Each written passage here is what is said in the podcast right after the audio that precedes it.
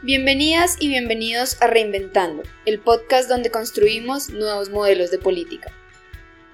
Este es nuestro cuarto episodio del podcast y en esta oportunidad los estaremos acompañando Diana Cárdenas y Tatiana Rojas. Bueno, en este episodio vamos a estar hablando eh, sobre jóvenes, eh, participación política y nuevas tecnologías, así como sobre fortalecimiento democrático. En esta oportunidad van a estar acompañando Juan Carlos Vargas, quien es el presidente de la Red Latinoamericana de Jóvenes por la Democracia, y Daniel Carranza, cofundador de Data Uruguay. Ambos invitados no son solo jóvenes, sino que además representan los ejes de este episodio. Por un lado, Juan Carlos representa una organización que es conformada por jóvenes para los jóvenes y Daniel representa una organización que es pionera eh, en el uso de tecnologías cívicas, especialmente en todo lo que es relacionado con datos abiertos, transparencia y acceso a la información. Juan Carlos, bienvenido, ¿cómo estás? Muy bien, muchas gracias a ustedes por la invitación de poder estar conversando sobre temas que en realidad todos no, de una u otra forma nos preocupan y estamos trabajando por eso. Hola Daniel, bienvenido al podcast Reinventando, ¿cómo estás? Bien, muy bien, muchas gracias a ustedes por la invitación. Bueno, este episodio se enmarca en la celebración del Día Internacional de la Juventud y para Reinventando es fundamental que dediquemos un espacio a hablar un poco sobre las situaciones que afectan la vida política de los jóvenes, en especial la falta de espacios de participación o la ineficacia de los mecanismos de participación existentes. Así, em, el Día Internacional de la Juventud busca mostrar a los jóvenes como unos aliados esenciales en los procesos de cambio social, así como la forma en la que los jóvenes se están involucrando en la política, de manera innovadora muchas veces de la mano de nuevas tecnologías o cambiando los formatos y haciendo las cosas de manera diferente. Sí, exactamente, y es que los jóvenes menores de 30 años, que son casi la mitad de la población mundial, son también una población que ha estado mostrando, eh, digamos, mayores niveles de inconformidad y frustración con la forma como están funcionando los sistemas políticos. Esa frustración se deriva también en parte eh, precisamente de la inefectividad de los líderes políticos y de las instituciones, así como de los sonados casos de corrupción que hay alrededor del mundo. Eso a veces eh, ha llevado a pensar que los jóvenes eh, ya no están interesados en política o que son apolíticos y que no quieren tener nada que ver con el tema. De hecho, eh, algunos estudios como los que realiza el Latino Barómetro muestran que la confianza de los jóvenes en el sistema democrático y en las instituciones apenas supera el 50%. sin embargo, esa frustración y esa desconfianza no necesariamente significan una apatía política. Y eso es muy importante porque eh, se muestra, por ejemplo, en un estudio que realizó el Instituto Nacional Demócrata en tres países de Europa, en los que se le preguntaban a los jóvenes si estaban interesados eh, en hacer parte de un partido político. Y de hecho, eh, casi el 90% de ellos contestó que no, que no le interesaba ser parte de un, de un partido político y no lo tenía, digamos, dentro de sus planes a corto plazo. Pero en cambio, eh, eh, esos, de esos mismos jóvenes encuestados, el 40% eh, aseguró que sí está interesado en política y en temas de asuntos públicos. Y entonces, lo que este, este tipo de estudios nos muestra es que no se trata de que a los jóvenes no les interese la política, sino que más bien quieren empezar a vincularse a la política por medio de mecanismos diferentes a los que actualmente existen y les están, digamos, se les están ofreciendo. Claro, y es que parte del problema viene precisamente de que el número de jóvenes que están involucrados en política por medio de mecanismos formales es muy reducido. Entonces, si los partidos, instituciones y organizaciones están limitándose a entablar relaciones con estos jóvenes solo por medio de mecanismos formales, entonces la proporción de los que están quedando excluidos en esa relación es muy alta. Y es ahí donde las iniciativas innovadoras y las redes entre jóvenes empiezan a jugar un rol fundamental. Bueno, Juan Carlos, lo primero que me gustaría que nos comentaras un poco es qué, qué es la Red Latinoamericana de Jóvenes por la Democracia y quiénes pueden hacer parte de esta plataforma. Claro, mira, la Red Latinoamericana de Jóvenes por la Democracia, eh, Juventud LAC es su, su, su sigla, reúne a diferentes eh, organizaciones y personas. Por ejemplo, organizaciones políticas, sociedad civil, estudiantiles, pero que estén comprometidos con ciertos valores. Por ejemplo, el valor de la libertad, la democracia, el respeto a los derechos humanos. Y para eso estamos presentes en 20 países de la región, Eh, esto se funda el año 2014 y la misma está abierta a actores de diversos lados del espectro político. Tratamos de que esto sea lo más transversal posible y eh, tenemos tres tipos de membresías. Digamos, los fundadores, que son aquellos que parten trabajando por la red. Luego tenemos a las organizaciones que forman parte y también tenemos eh, de manera individual se pueden integrar a, la red. ¿Y qué tipo de, actividades realiza, realiza esta red? Digamos, eh, ustedes tienen la membresía de todas estas organizaciones y qué tipo de trabajo realizan juntos. Claro, mira, por ejemplo, el, día de ayer eh, tuvimos una vigilia por todos los mártires que los regímenes autoritarios en América han dejado, sobre todo recordando, hoy se cumplen siete años del asesinato de Harold Cepero y Osvaldo Payá en La Habana por organismos de seguridad cubana, y eh, quisimos recordarlo eh, en diferentes ciudades. Para eso nos organizamos y en, 12 países de, la región estuvimos en plazas eh, que recuerdan a José Martí, en diferentes lugares que fueran simbólicos, eh, entregando flores y recordando el, asesinato de estas personas. Primero para, para denunciar, eh, hasta el día de hoy todavía no se puede esclarecer, y también para poder eh, solidarizar con todas las víctimas de, que las dictaduras han dejado a lo largo de América Latina. Entonces estamos claramente hablando de la frustración y el desencanto que tienen los jóvenes con esos mecanismos formales de participación política.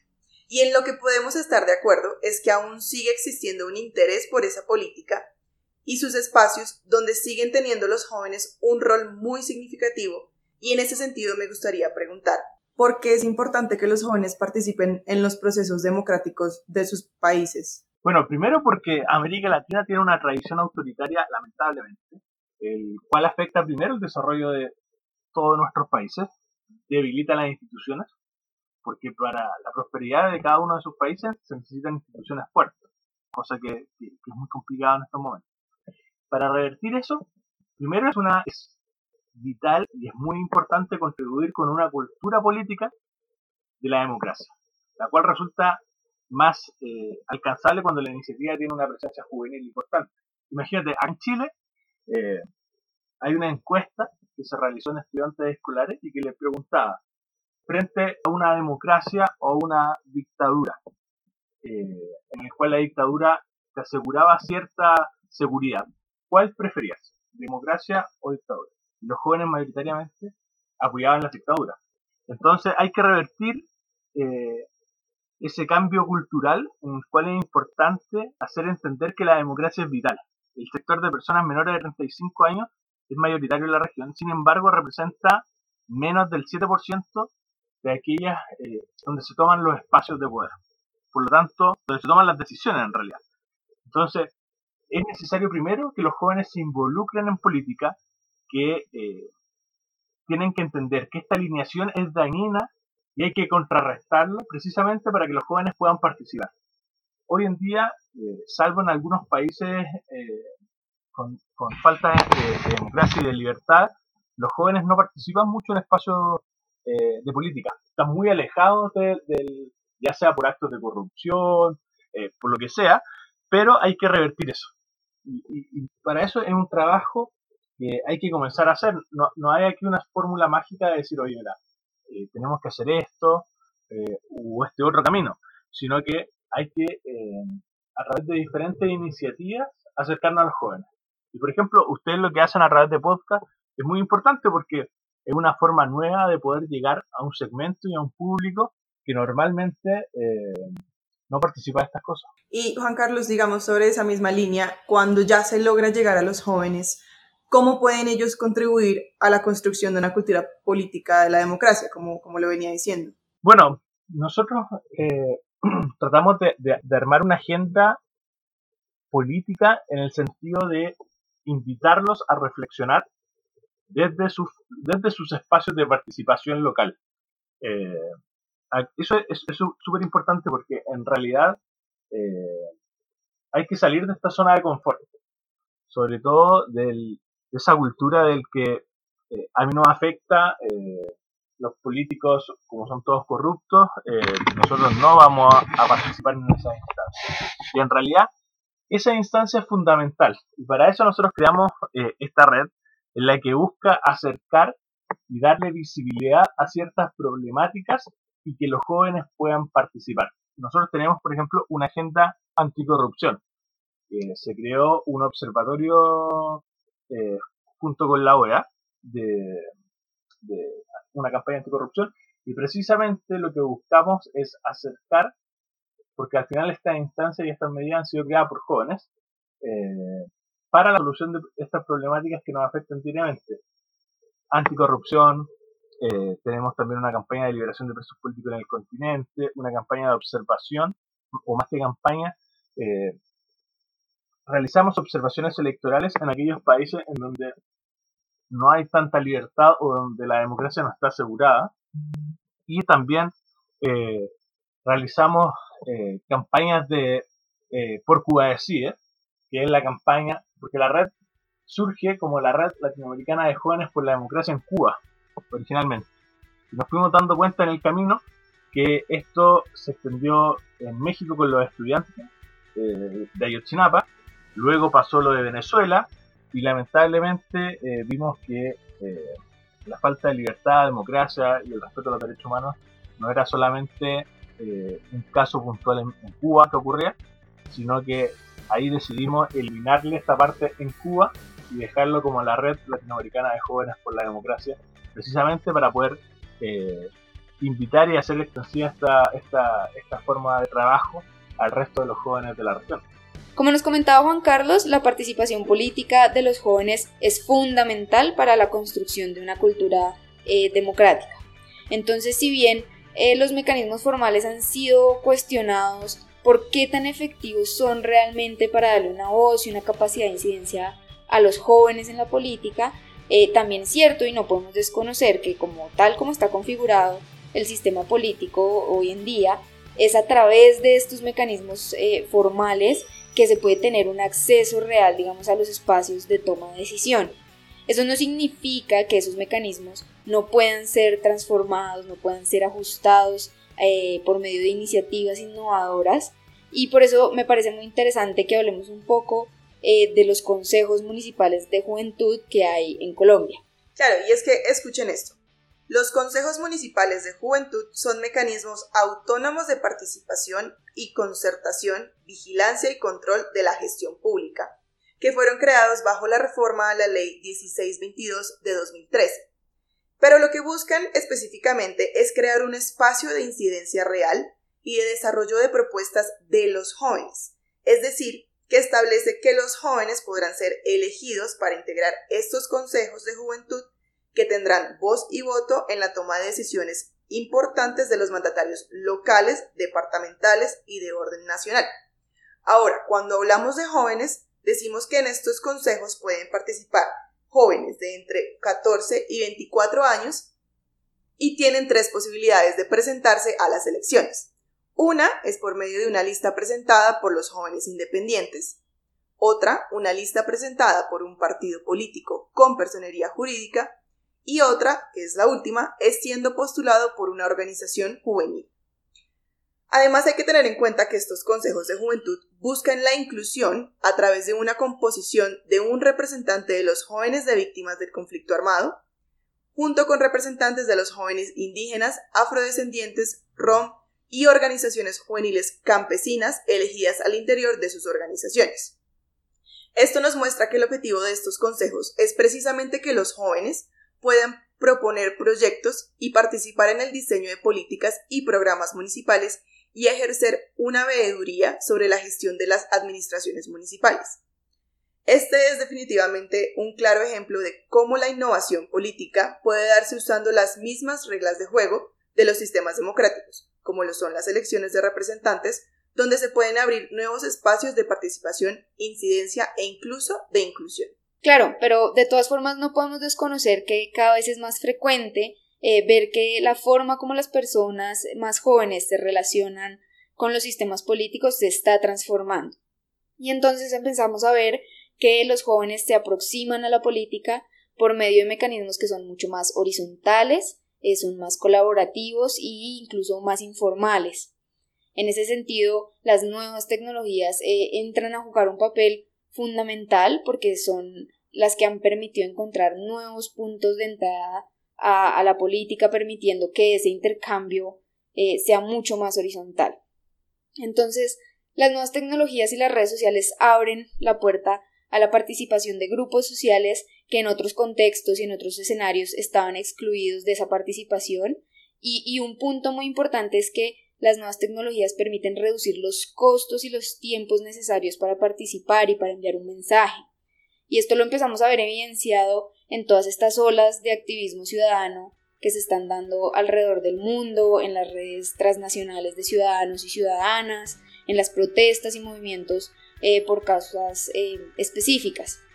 Creo que ya desde la primavera árabe han pasado varios años, pero es una tendencia en la que las redes y la tecnología eh, están transformando las sociedades y es una tendencia que no ha desaparecido, sino que más bien viene en aumento y especialmente digamos en contextos como el latinoamericano y hemos visto movimientos como Yo Soy 132 en México, el 21F, hemos visto el movimiento universitario 19 de abril en Nicaragua, así como por mencionar algunos. Y es que precisamente, como lo mencionas, es que algunas de las iniciativas políticas que han tenido buena acogida en los últimos años han sido las que presentan dinámicas mucho más colaborativas, como el Partido Red en Argentina, por ejemplo, o las candidaturas colectivas de multas en Brasil.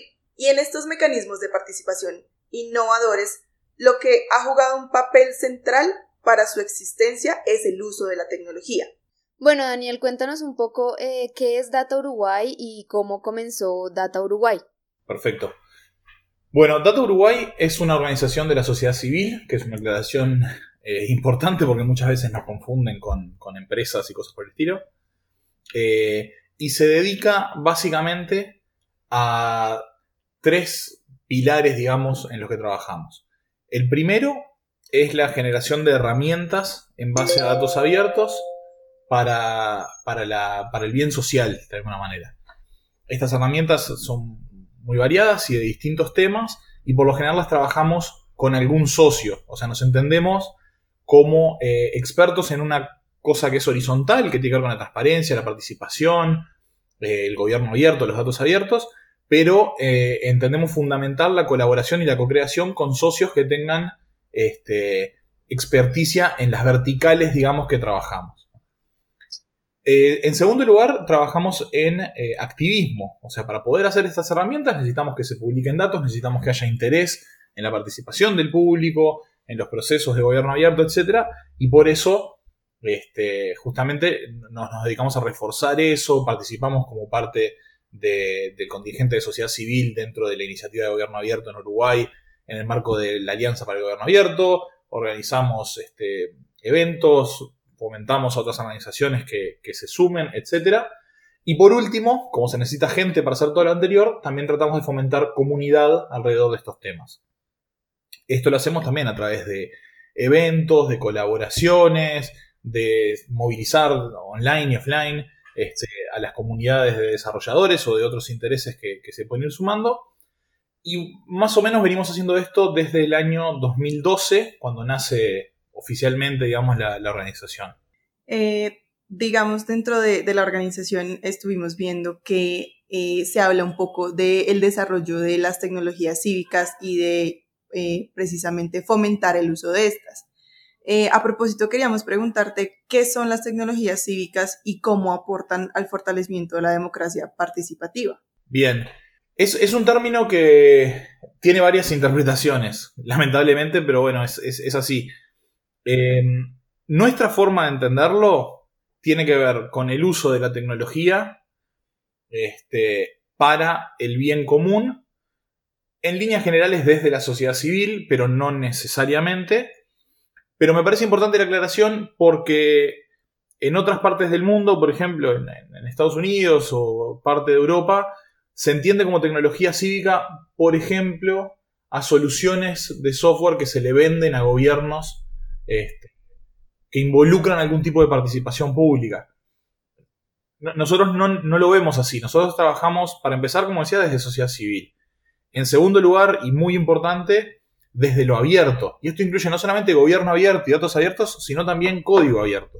Todo lo, todo lo que nosotros desarrollamos como soluciones de tecnología cívica, para nosotros es una condición sine qua non que sean abiertas. Este, entonces, por eso también este mundo es un poco difuso en ese sentido, porque entran proyectos como los nuestros, que como digo son totalmente abiertos, con disponibilidad de código, co-creados con terceros, etc. Pero también entran en esa definición para otras personas eh, proyectos privativos que se le venden a gobiernos y que en realidad entendemos que no son procesos tampoco ideales porque son soluciones en busca de problemas a veces más que, más que formas de solucionar problemas a través de la tecnología. Este, ahora, cuando las tecnologías cívicas son bien utilizadas, por lo menos desde nuestro punto de vista y nuestro entender, eh, aportan, digamos, desde varios lugares a, la, democracia participativa y te diría a la democracia en general, ¿no? Eh, primero que nada, dan mayor acceso.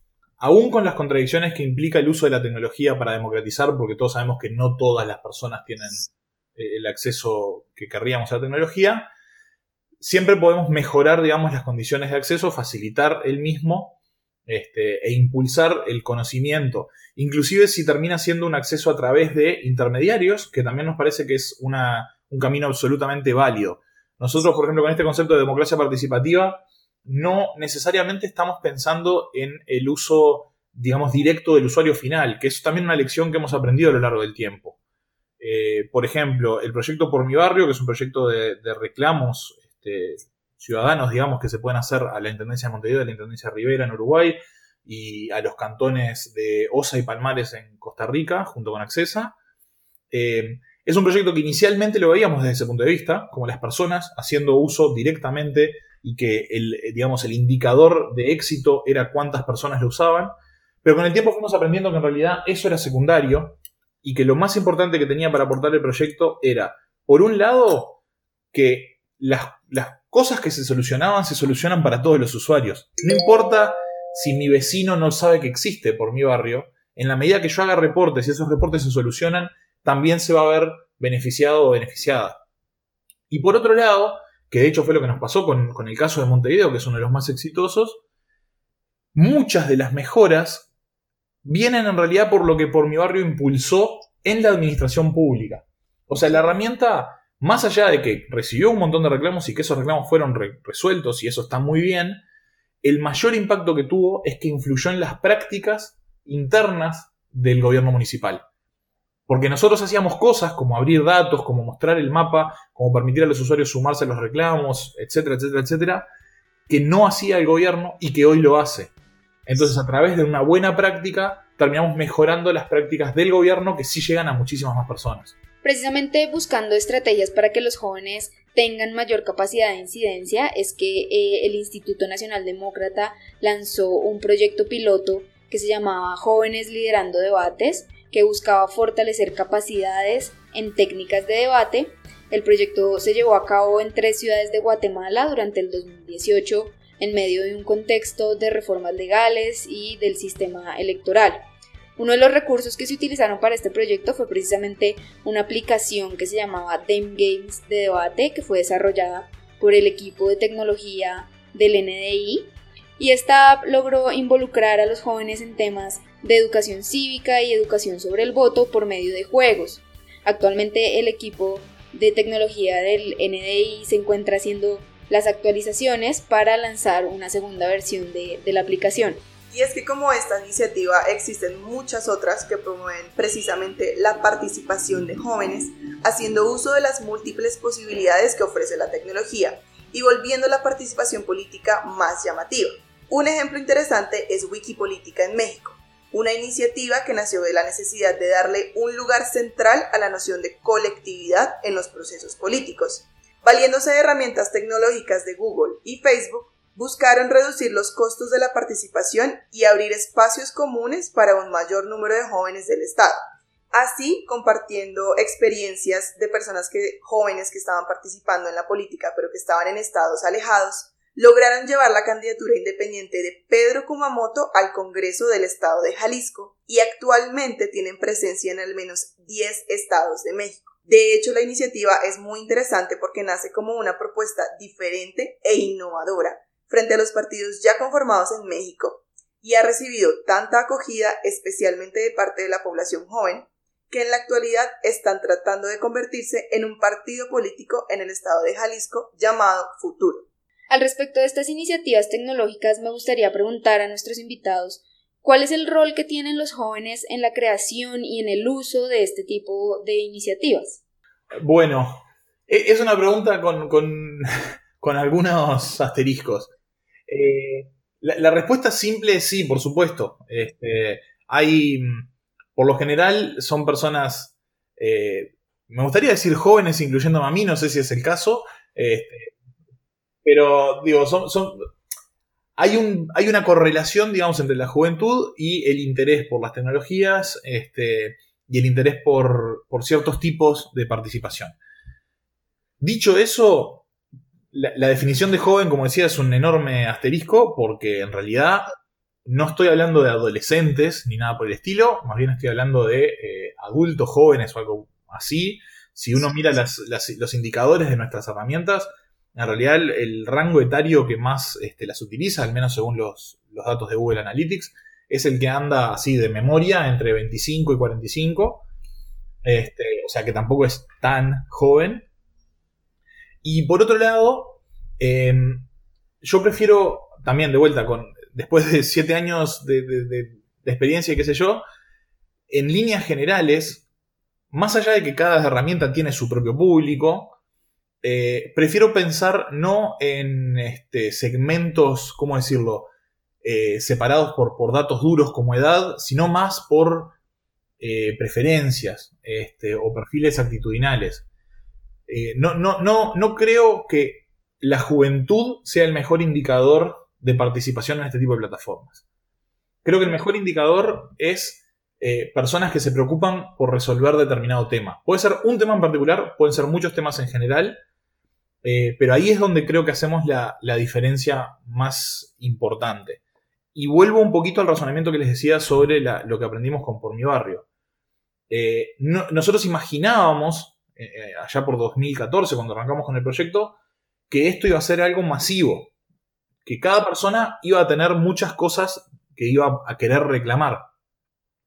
Y en realidad uno pregunta así en el aire y por lo general la gente tiene esa idea de que sí, sí, sí, si yo puedo reclamar, reclamo cosas.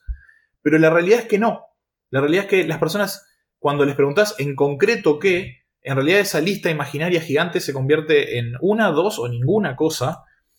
Al punto de que a mí me gusta mucho contar una anécdota de una periodista que cuando salió la herramienta, eh, estaba fascinada porque decía que le iba a usar un montón y a la semana me manda un correo, me dice, estoy saliendo a pasear todas las mañanas buscando cosas para reclamar y no encuentro qué reclamar.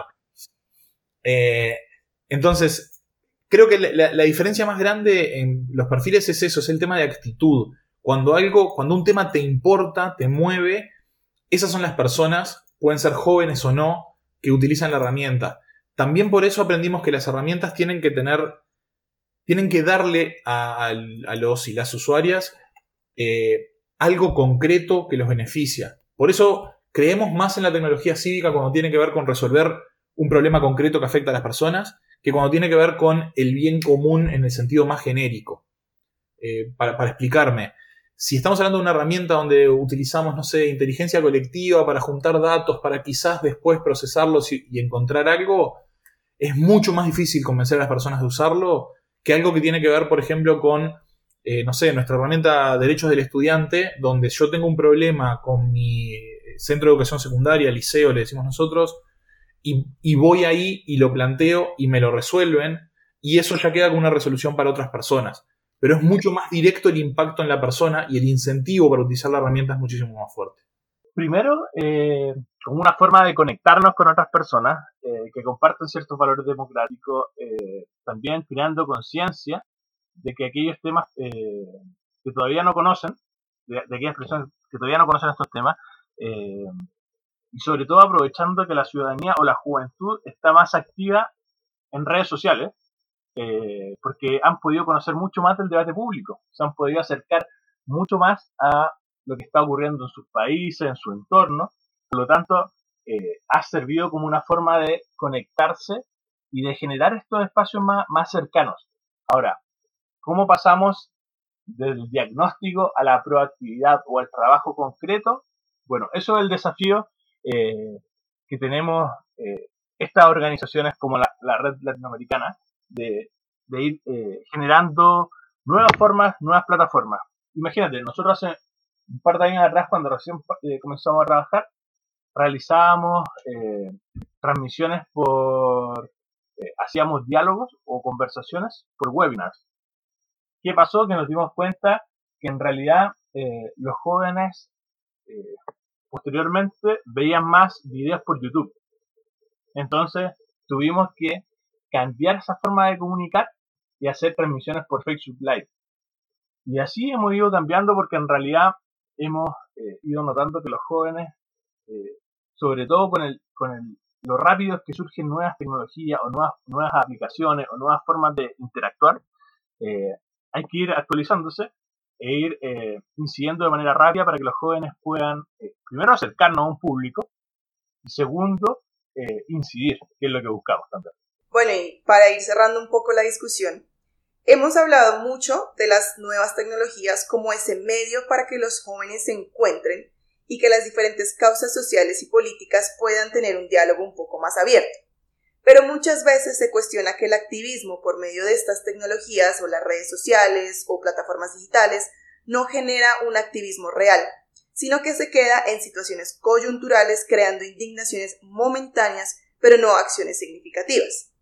En ese sentido, la pregunta final para ambos es ¿cómo podemos materializar la participación de las personas jóvenes en acciones concretas que vayan más allá de lo digital? Mira, eh, yo me hacía esa, esa pregunta, eh, ¿cómo esta red, por ejemplo, hubiese funcionado hace 15 o hace 10 años atrás? sobre todo pensando en, lo difícil que era hace un tiempo las comunicaciones, lo costoso que era comunicarse con otros países. Imagínate, comunicarnos con 20 países de manera eficaz eh, frente a diferentes problemas. Eh, primero, hubiese sido un problema de costos eh, y, de y de un problema de rapidez para poder, por ejemplo, denunciar la detención de un activista o denunciar actos de corrupción. Bueno, en eso lo digital nos ha, nos ha ayudado bastante, sobre todo para visibilizar problemáticas que pasaban antes desapercibidas. Primero por no ser interés de las cúpulas dirigentes, por no ser eh, de interés de los jóvenes. Por eso las herramientas digitales han sido útiles, eh, sobre todo para dar a conocer sucesos que afectan de manera directa a la ciudadanía. Pero sin embargo, eh, ahí sí existe un problema de efectividad, toda vez que se entiende que solo mediante dichos medios se logrará el cambio no es, no, no es exclusivo de lo tecnológico o de lo digital para eh, esa efectividad. Eh, por eso que eh, solo es posible cuando se forma una agenda o se forma parte de una agenda amplia en la que haya pasos claros de lo que se tiene que trabajar para avanzar en metas de corto plazo, mediano y largo plazo, pero mezclando, que nos facilite de cierta forma lo tecnológico, por ejemplo, a través de las comunicaciones y de coordinar a personas de dar a conocer cierta información, pero eh, no es exclusivo y no es la única forma. De eso hay que ir mezclando eh, ciertas formas y maneras de poder eh, hacer más eficiente el trabajo. Bien. a ver, nosotros, en realidad me parece muy bueno el, final ese de más allá de lo digital, porque de pique nosotros entendemos como esto como un canal más, uno, un medio más para, la acción. No entendemos que las cosas tengan que ser exclusivamente digitales, ni por asomo. Simplemente que es la parte que sabemos hacer nosotros y, por eso nos dedicamos a eso. Eh, pero creo que tiene mucho que ver con lo que, con lo que veníamos hablando. Si estamos pensando en, en llevar, digamos, de la intención a la acción, lo que hay que hacer es tener las barreras de acceso más bajas posibles para eso. Eh, si me permiten, uso, otros dos ejemplos eh, nuestros. Em, por un lado tenemos el caso que fue nuestro primer proyecto de ¿Qué sabes? que es un portal para hacer pedidos de acceso a la información pública. Yo creo que en ese sentido es muy ilustrativo porque la lucha justamente con ese portal fue más que nada la validación del medio electrónico para realizar pedidos de acceso, que es literalmente lo que bajaba la barrera. cualquier persona puede hacer un pedido de acceso. Más allá de si saben o no. Supongamos que lo saben, supongamos que saltan esa primera barrera, cualquier persona puede ir y hacerlo. Ahora, si yo tengo que ir personalmente al Ministerio del Interior y, presentar un pedido de acceso, es completamente distinto si vivo en Montevideo, donde está el ministerio, o si vivo en eh, Rivera, que es una ciudad que está sobre la frontera. Este, también es distinto eh, el conocimiento que tengo, el asesoramiento que puedo tener y un largo etcétera. Entonces, esta plataforma que la presentamos en octubre de 2012, eh, primero que fue la, única y la primera que permitía a través de, Internet hacer estos pedidos. Pero segundo, que cuando la lanzamos, eso era algo que todavía estaba en discusión. Algunos, este, organismos aceptaban los pedidos vía electrónica, otros no lo aceptaban. Eh, lo, realmente interesante de la plataforma, de hecho el, el, legado más grande creo yo, aun si el día de mañana desaparece, es que logramos eh, que la Unidad de Acceso a Información Pública en Uruguay, que es el órgano que regula el tema del, acceso a la información, eh, sacara un, este, no me acuerdo cómo es el nombre técnico, como si fuera un comunicado, un, este, un informe, que decía que explícitamente que sabes.uy era una plataforma válida y los medios electrónicos como el correo electrónico eran un medio válido. Entonces, ahí es donde un montón de personas que quizás tenían el interés, pero no tenían la capacidad o la paciencia para ir y hacer un pedido de acceso, encontraron una repentina bajada de barrera de acceso enorme que les, que les permite utilizar la plataforma. Y de hecho, si uno mira las estadísticas de que sabes, el grueso de los usuarios no son periodistas o expertos este, que, digamos, tienen otros recursos, tienen otras formas de acceder a eso, sino justamente personas más, entre comillas, normales, eh, eh, que aprovechan esa diferencia en, la facilidad de acceso para usar la herramienta que de otras maneras, creo yo, sospecho que no utilizarían. Este, por otro lado, nos pasó algo parecido con atuservicio.uy, que es, es una herramienta que desarrollamos con el Ministerio de Salud Pública para darle información a las personas sobre los prestadores de salud. O sea, tenemos indicadores de calidad y performance de todos los prestadores de salud del país, públicos y privados. Las acciones que la gente tenía que tomar con respecto a, su prestador de salud ya las tomaban, pero con mala información o con ninguna información. O sea, eso, eso, eso era un hecho. Las personas elegían, elegían prestador de salud, se cambiaban de prestador de salud, teniendo o no información.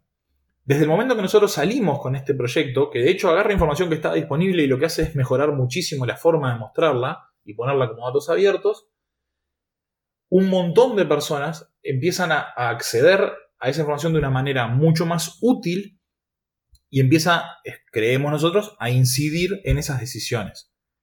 Pero además pasa una segunda cosa que yo creo que también es, una externalidad positiva que tienen las herramientas de tecnología cívica. Más allá de cuánta gente la usa para tomar la decisión o no, los propios actores se ven eh, de alguna manera interpelados por esa información. Entonces, la mera existencia de esa información y la transparencia, de alguna manera, empezó a implicar que muchos de los indicadores empezaron a mejorar porque justamente eran muy visibles. Uno de los más llamativos fueron los precios.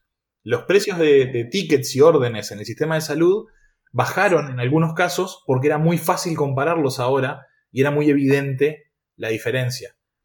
Entonces, a veces, no solamente querés llevar a la acción al usuario final, sino que la herramienta lo que logra es movilizar a otros actores de la cadena para que mejoren, que termina redundando en beneficios al usuario final. Bueno, definitivamente lo que vemos es que estamos ante un escenario donde los jóvenes sí están interesados en política, sí tienen un interés por participar, pero no desde los mecanismos formales tal y como están planteados, sino que los jóvenes en Latinoamérica eh, se están empezando a relacionar con la política por medio de unas lógicas que son más colaborativas y más horizontales, y eso los ha llevado precisamente a buscar herramientas que les permitan transformar los mecanismos eh, formales de participación que hay actualmente en buscar la forma de ajustarlos a sus nuevas necesidades y a estas lógicas que hemos estado mencionando. Y esas transformaciones y nuevas creaciones demuestran que efectivamente la innovación no es necesariamente digital, como veíamos con el caso de los consejos de juventud, sino que también ha encontrado en la tecnología un gran aliado para cambiar la forma de relacionarse entre ciudadanos y gobernantes, de llevar la participación a un mayor número de personas, acabando con las brechas, y reduciendo los costos y los tiempos que toma participar en política. Nuevamente muchas gracias a nuestros invitados Juan Carlos Vargas. No, quiero, quiero agradecerles porque al final ustedes están construyendo puentes. Eh, primero para que públicos diferentes nos puedan conocer. Eh, así que muchas gracias por el trabajo que ustedes realizan. Gracias por la oportunidad y por la invitación de, de conversar el día con ustedes. Y Daniel Carranza. Un placer, muchas gracias a ustedes.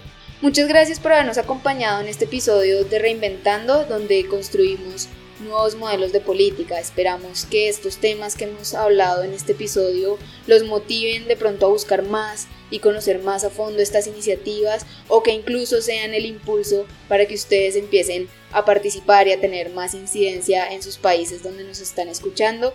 Así que muchas gracias por haber estado con nosotros y los esperamos en el próximo capítulo de Reinventando.